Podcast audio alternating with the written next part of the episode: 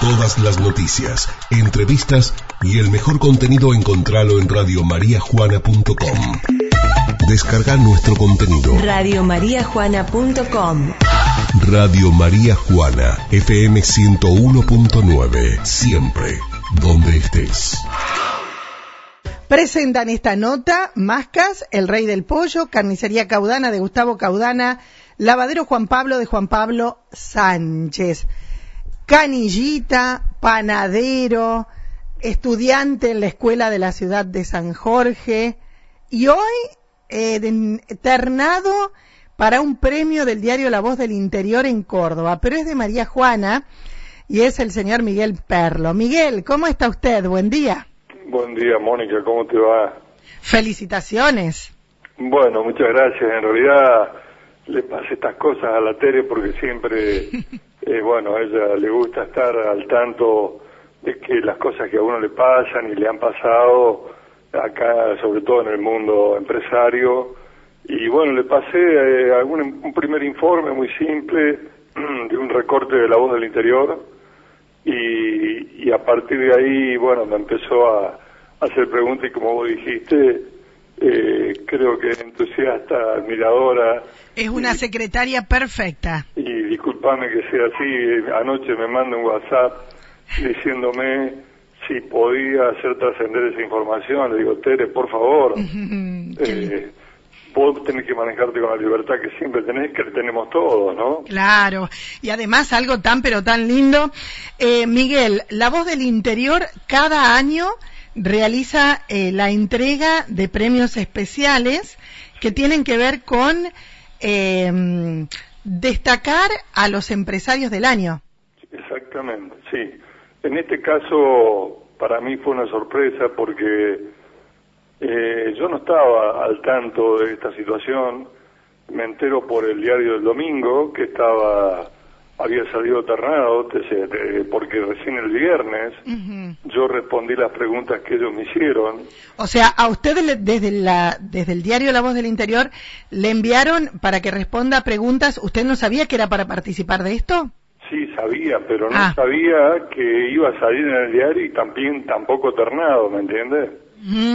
Entonces, eh, al, haber eh, ocurrido eso, fue una doble sorpresa, evidentemente en la, lista de empresarios de la provincia de Córdoba había 200 inscriptos mm. y yo fui consultado solamente el día viernes porque debe haber sido el último día que cerraron las inscripciones. ¿Por qué sucedió? Sí, sí. Sinceramente lo desconozco, ¿no? Bien.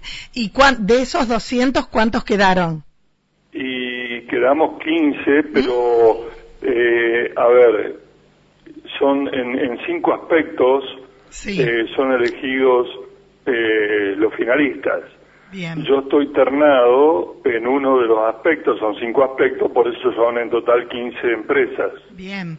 En el aspecto donde yo fui ternado, eh, se llama resiliencia, que yo justamente ahí, eso lo determinaron ellos también en función de mis relatos, ¿no? Usted, usted se tomó el trabajo de enviarle eh, una especie de historia personal. No, no, no, yo no le envié nada. Ellos me pidieron que tenía que ser verbal. Sí, sí, sí. Y que tenía que mandarlo en, en cuatro o cinco WhatsApp, uno por pregunta, y que no debía durar más de tres minutos cada una. Sí. Ellos me mandaron un breve cuestionario y, y yo en lugar de improvisar, escribí para clarificar un poco las ideas, porque no es tan fácil no. en tan poco tiempo responder a las preguntas que ellos me hacían.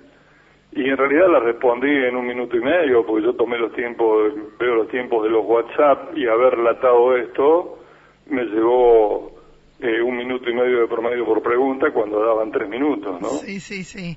Y en realidad yo nunca mandé este escrito que ustedes conocen. Este escrito lo tenía en mi máquina y a medida que iba hablando y mandando el mensaje lo iba leyendo. Lo iba controlando de paso. Sí, no, no tanto, lo leí. No, no, digo controlando el tiempo. Eh, no, tampoco, tampoco. Eh, yo sabía que este escrito era muy breve, porque ustedes lo, pueden ver. Sí. Y lo, respondí tal cual lo escribí y lo leía de la pantalla de la compu y mientras hablaba pues, dejaba los mensajes en el, en el celular de ellos, ¿no? Eh, Incluso te puedo pasar hasta los audios que mandé a ellos, sí, sí. que en realidad es lo mismo que dice esta nota. Sí, y cuénteme, eh, ¿por qué considera que su empresa ha sido ubicada en este rubro?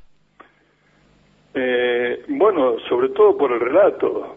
Yo no sabía ni siquiera que había eh, cinco aspectos, eh, en realidad van a ser elegidos por cada terna y por cada tema un finalista. Y yo salí entre los tres finalistas de un tema que es la resiliencia y en mi en mi exposición hablé mucho de la resiliencia por lo que veo entonces ellos me encuadraron dentro de ese aspecto. ¿Qué pasó en este año 2020 eh, con su empresa? Año difícil, una empresa familiar, usted destaca a sus hijas, su yerno. Sí, por supuesto, por supuesto. Eh, bueno, ¿qué pasó? Como a todos, eh, bueno, en el caso nuestro, perdón, no como a todos, eh, pasó de todo, porque nosotros arrancamos, eh, arrancamos, terminamos el 2019 en noviembre con una inactividad prácticamente total en la empresa que afectó, por decirlo, 85-90% del personal. Estamos hablando, no éramos tantos, éramos 90 empleados, importantes, Sí. y afectó eh, mucho el personal y la inactividad de nuestros principales clientes como Ibeco Argentina, Brasil, eh, se tomaron un periodo muy largo de, de, de suspensión de su producción. Como consecuencia nosotros tuvimos el mismo problema.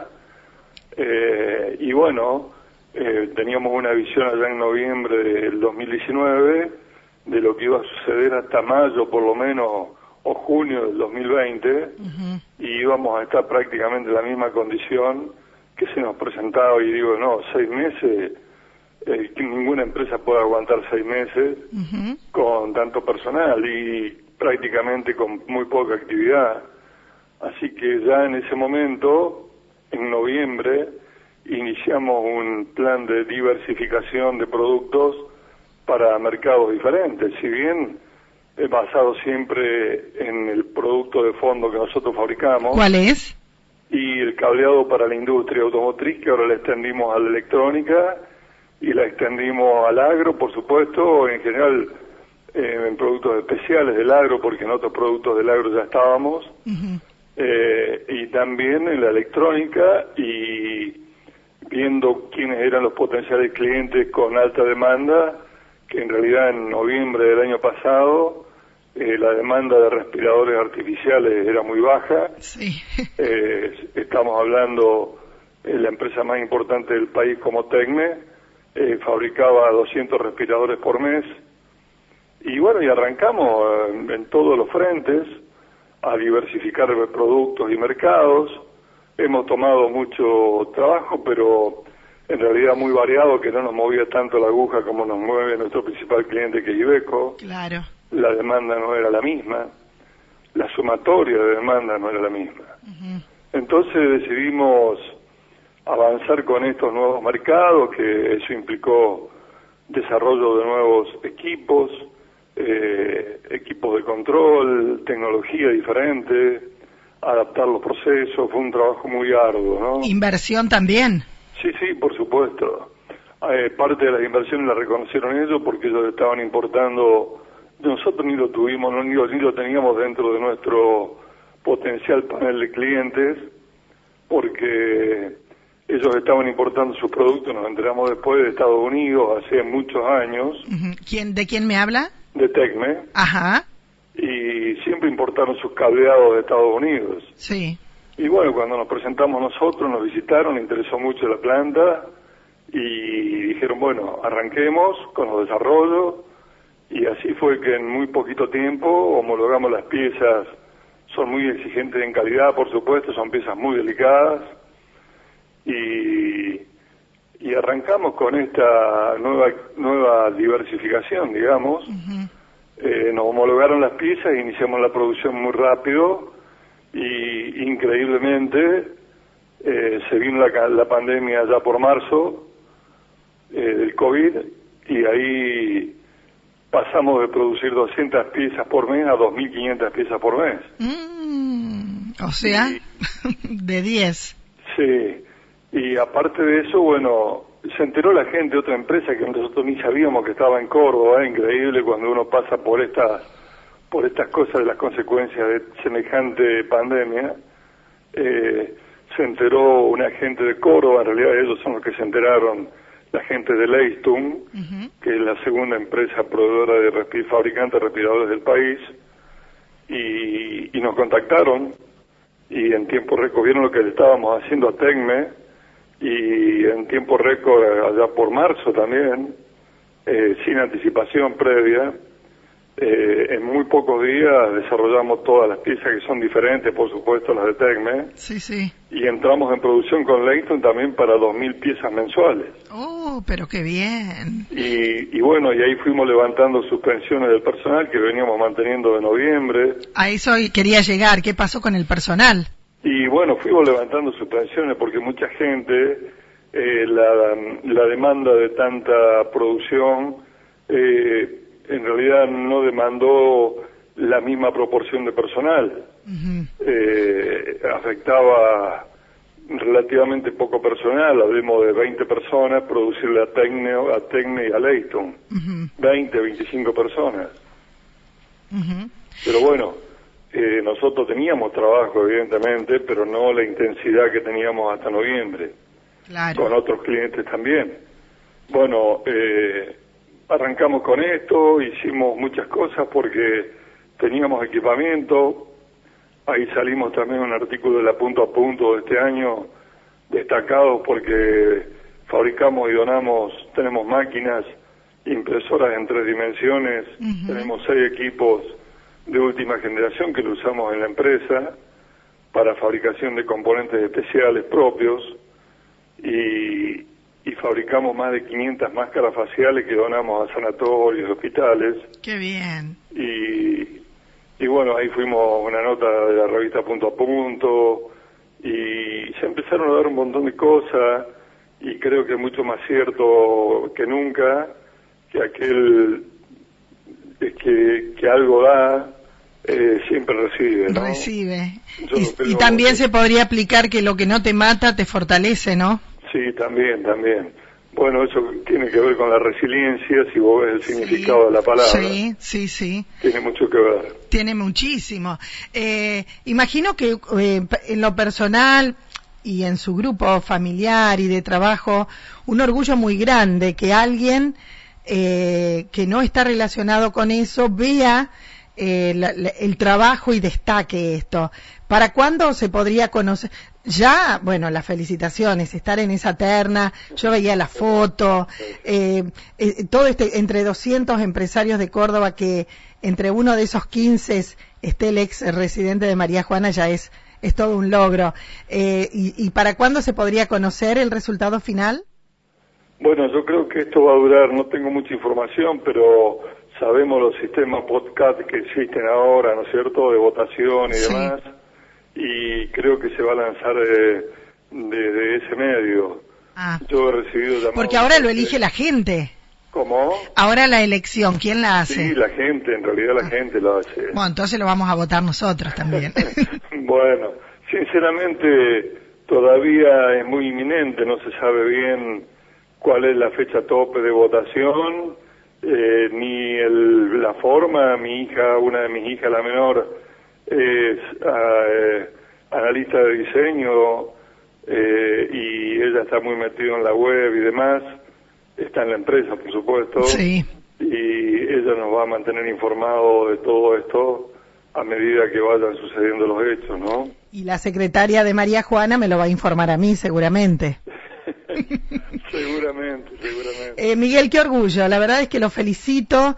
Eh, yo estaba leyendo parte de, de su escrito. Decía, fui canillita, eh, trabajó, ¿en qué panadería hasta los 11 años? En la panadería de que vive ahí, vivía cerca de la Tere de ¿De Barge? eh, no que ya falleció él y que el hijo había sido medio bohemio. Ah, no, no, no, no. Bueno, ya no, ya me va a decir la Tere. Ah, pero ¿cómo no me voy a acordar? ¿Brignone? Brignone. Ah, muy bien, muy bien. Ahí estuvo trabajando hasta los 11 años. Incluso estando ahí en esa casa donde a la vuelta de la tele, que no sé si vive alguien, yo sé que él falleció. Sí, la, se- la señora esposa, Lele. Eh, bueno, ahí yo trabajé, era muy chiquito de las vacaciones del colegio primario. Eh, el último año trabajé ahí porque no tenía previsto seguir mi colegio secundario, esa es otra historia que no está en estos relatos. Y había empezado hacía tres meses ya las clases de, de los colegios secundarios y demás Sí. después de haber terminado la primaria y, y bueno, como yo siempre trabajaba en el taller con mi papá y, y estaba, trabajaba para Grosso repartiendo diarios, trabajé en paralelo, ¿no? Iba a las 3 de la mañana ahí en, en la panadería a prender la estufa para poner la- las facturas y el pan y eh, en la estufa que se hace un proceso previo a la, a la cocción eh, con ambientes de tanto calor en la cuadra, me acuerdo mm, como si fuera ahora, ¿no? Sí, sí, sí. Y, y bueno, pero eso, eso lo hacía cualquiera en el pueblo en esa época, Sí. ahora llama mucho la atención, pero estamos hablando de muchos años atrás, ¿no? Eh, las ganas de trabajar y de progresar no cambian. Eh, hay personas que, que normalmente todavía lo siguen haciendo y no importa la edad, el horario, ni lo que tenga que hacer. Y, bueno, eh, a usted eh, el hecho de haber podido realizar sus estudios, imagino que con mucho sacrificio, con un padre eh, trabajando en la fábrica, como dice usted, pero bueno, hoy el orgullo, ¿no?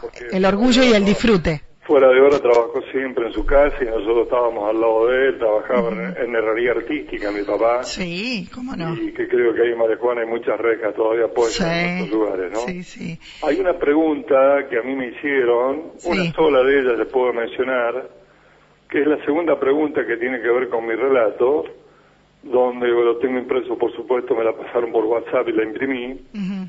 En el segundo punto, la voz del interior me preguntan, ustedes tienen ca- casi 40 años en el mercado, por lo que han pasado varias crisis. ¿La resiliencia se lleva en el ADN o se aprende a los golpes? Yo creo que lo segundo.